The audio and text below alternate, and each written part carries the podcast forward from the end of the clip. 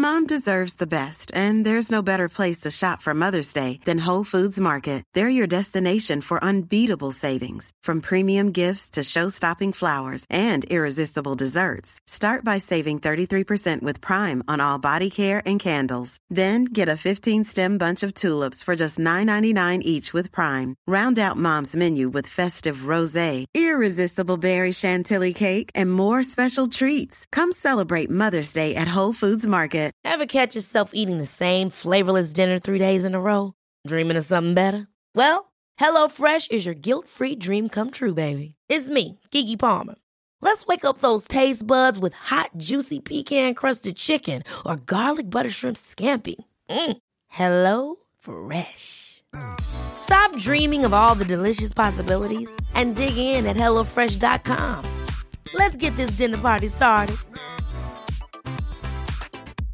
Jewelry isn't a gift you give just once. It's a way to remind your loved one of a beautiful moment every time they see it. Blue Nile can help you find the gift that says how you feel and says it beautifully with expert guidance and a wide assortment of jewelry of the highest quality at the best price. Go to BlueNile.com and experience the convenience of shopping Blue Nile, the original online jeweler since 1999. That's BlueNile.com to find the perfect jewelry gift for any occasion. BlueNile.com. Hola, ¿cómo están? Eh, pues nada, aquí vamos a, presentar algoritmos. Son los algoritmos diagnósticos que se encuentran en las guías de práctica clínica, que los pueden tener ustedes, que es de lo que se basa el ENARM.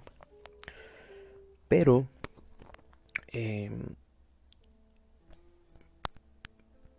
lo que quiero dejar ahorita es dejarles 5 minutos, no más de 10 minutos, de un algoritmo de guía de práctica clínica. Y esto realizarlo con lo más que se pueda para que a todos nos pueda ir lo mejor que se pueda. Y pues nada que que sea el mejor éxito para todos. Entonces gracias y espero les sea de utilidad. Vamos a empezar ok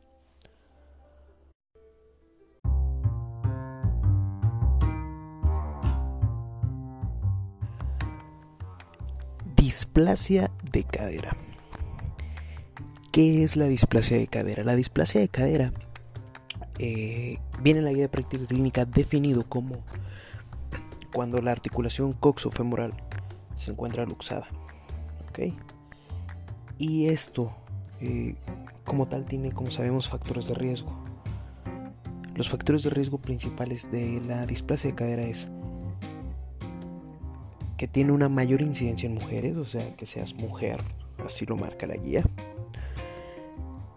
Que los productos se encuentren en presentación pélvica, en este caso 20% de ellos que tengan extensión de rodillas dentro de la madre. Y que la madre tenga un embarazo de menos de 18 años y más de 45 años, ¿no? En los extremos de alto riesgo. Así es, así, así de fácil decirlo. ¿Cuál es la cadera que más se luxa? Es la más común, es del lado izquierdo. Y pues eh, cierta etiología que podemos encontrar por ahí es una etiología de hiperlaxitud o laxitud ligamentosa. Entonces, como tal, el algoritmo es un paciente que acude a atención eh, del recién nacido, control del niño sano, en donde le evaluamos la detección temprana. En este caso vamos a ver, ¿tiene factores de riesgo, sí o no? Este, pues si no tiene factores de riesgo ni datos de sospecha clínica, se tiene que hacer un estudio eh, radiológico en, tres meses. ¿ok? Y si esto está todo bien, el estudio radiológico se tiene que llevar a la, normalidad en una vigilancia del control del niño sano. Tiene factores de riesgo. El niño tiene factores de riesgo. Eh, la guía marca que debe de evaluar la ortopedia eh, pediátrica eh, también con radiología, ultrasonidos en algunos casos, y si llega a presentar datos radiológicos o ultrasonográficos, se tiene que empezar a, tratar esto. Esto como tal de la guía, del algoritmo, pero como tal, ¿cuál es el, el diagnóstico? El diagnóstico lo vamos a hacer porque por medio de tamizaje y con maniobras que ya hemos escuchado muchas veces Barlow y Ortolani con las cuales vamos a, a verificar si la cadera está luxada o si nosotros podemos reducir esta, esta luxación. Ok, Barlow y Ortolani van a predecir, eh, van a perder cierta, perdón, a perder cierta confiabilidad en un periodo de, de tiempo específico, que ahorita lo vamos a ver más adelante.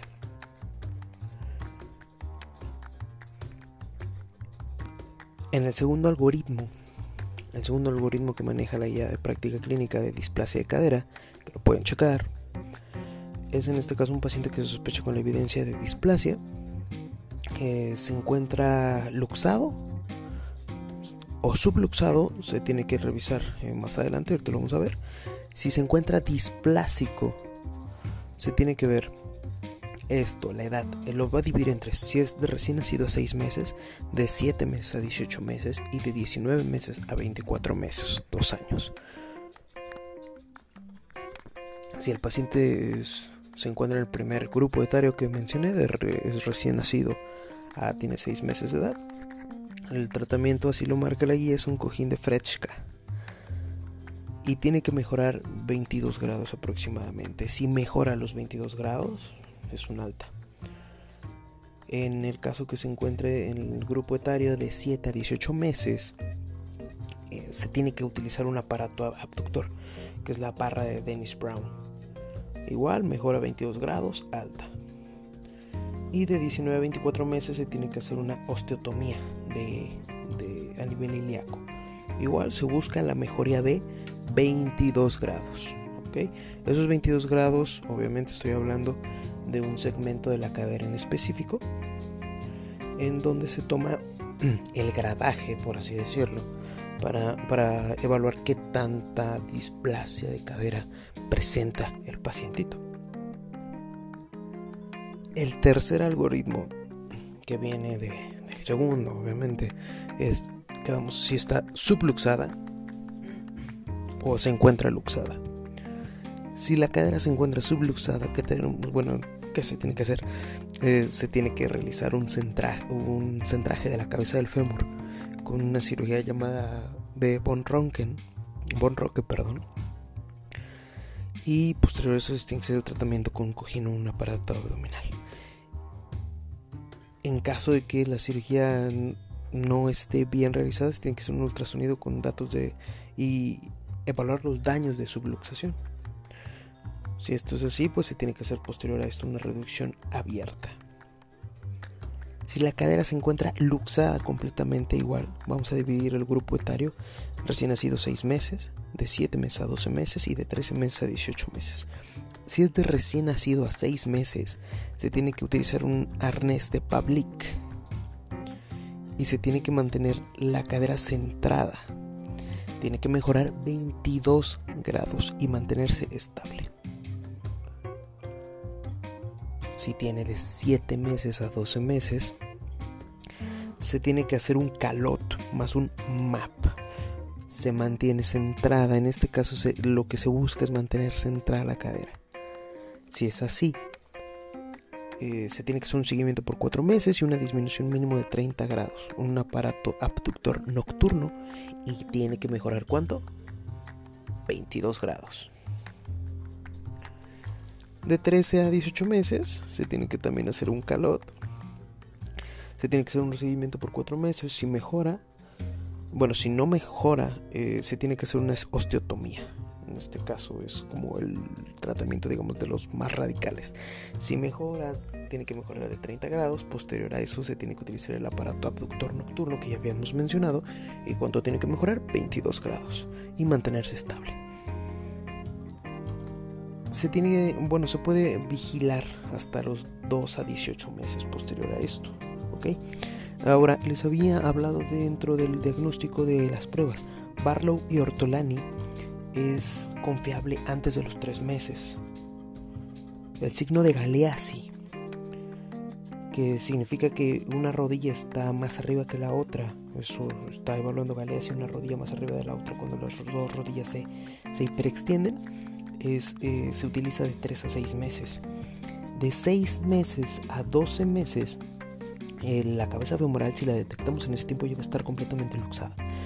Que nos va a estar dando una movilidad limitada, que se encuentren asimétricos los pliegues interglúteos y que existe un acortamiento de nuestra, bueno, de la extremidad del, del paciente. De más de 12 meses, el signo que se utiliza es Trendelenburg-Duchenne y pues obviamente pues el niño va a tener una marcha claudicante. Eso prácticamente sería displasia de cadera, lo que marca la guía. Basándonos en los algoritmos diagnósticos, así van a ser todos los capítulos. Obviamente vamos a abordar de todo. Ahorita es pediatría, displasia de cadera.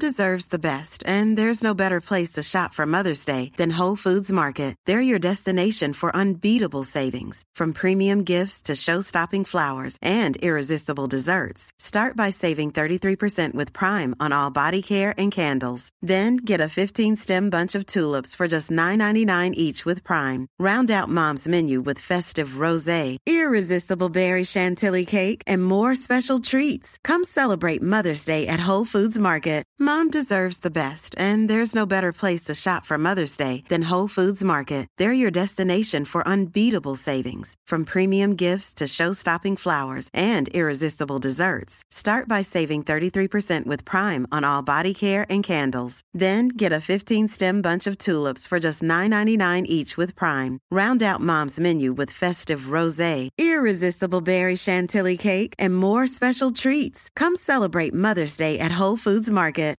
Want to get a chiseled look in the jawline? Sculpt and shape your jawline with added volume from Juvederm Volux XC. Juvederm Volux XC is an injectable gel specifically designed to be robust enough to improve moderate to severe loss of jawline definition. And it is the first and only hyaluronic acid filler approved for the jawline. Add volume to your jawline for a chiseled look with Juvederm Volux XC for important safety information. And to find a licensed specialist, visit juvederm.com. That's J U V E D E R M.com. Not for people with severe allergic reactions, allergies to lidocaine, or the proteins used in Juvederm. Common side effects include injection site redness, swelling, pain, tenderness, firmness, lumps, bumps, bruising, discoloration, or itching. There's a risk of unintentional injection into a blood vessel, which can cause vision abnormalities, blindness, stroke, temporary scabs, or scarring. Talk to a licensed specialist to find out if it's right for you. Visit juvederm.com. That's J U V E D E R M.com.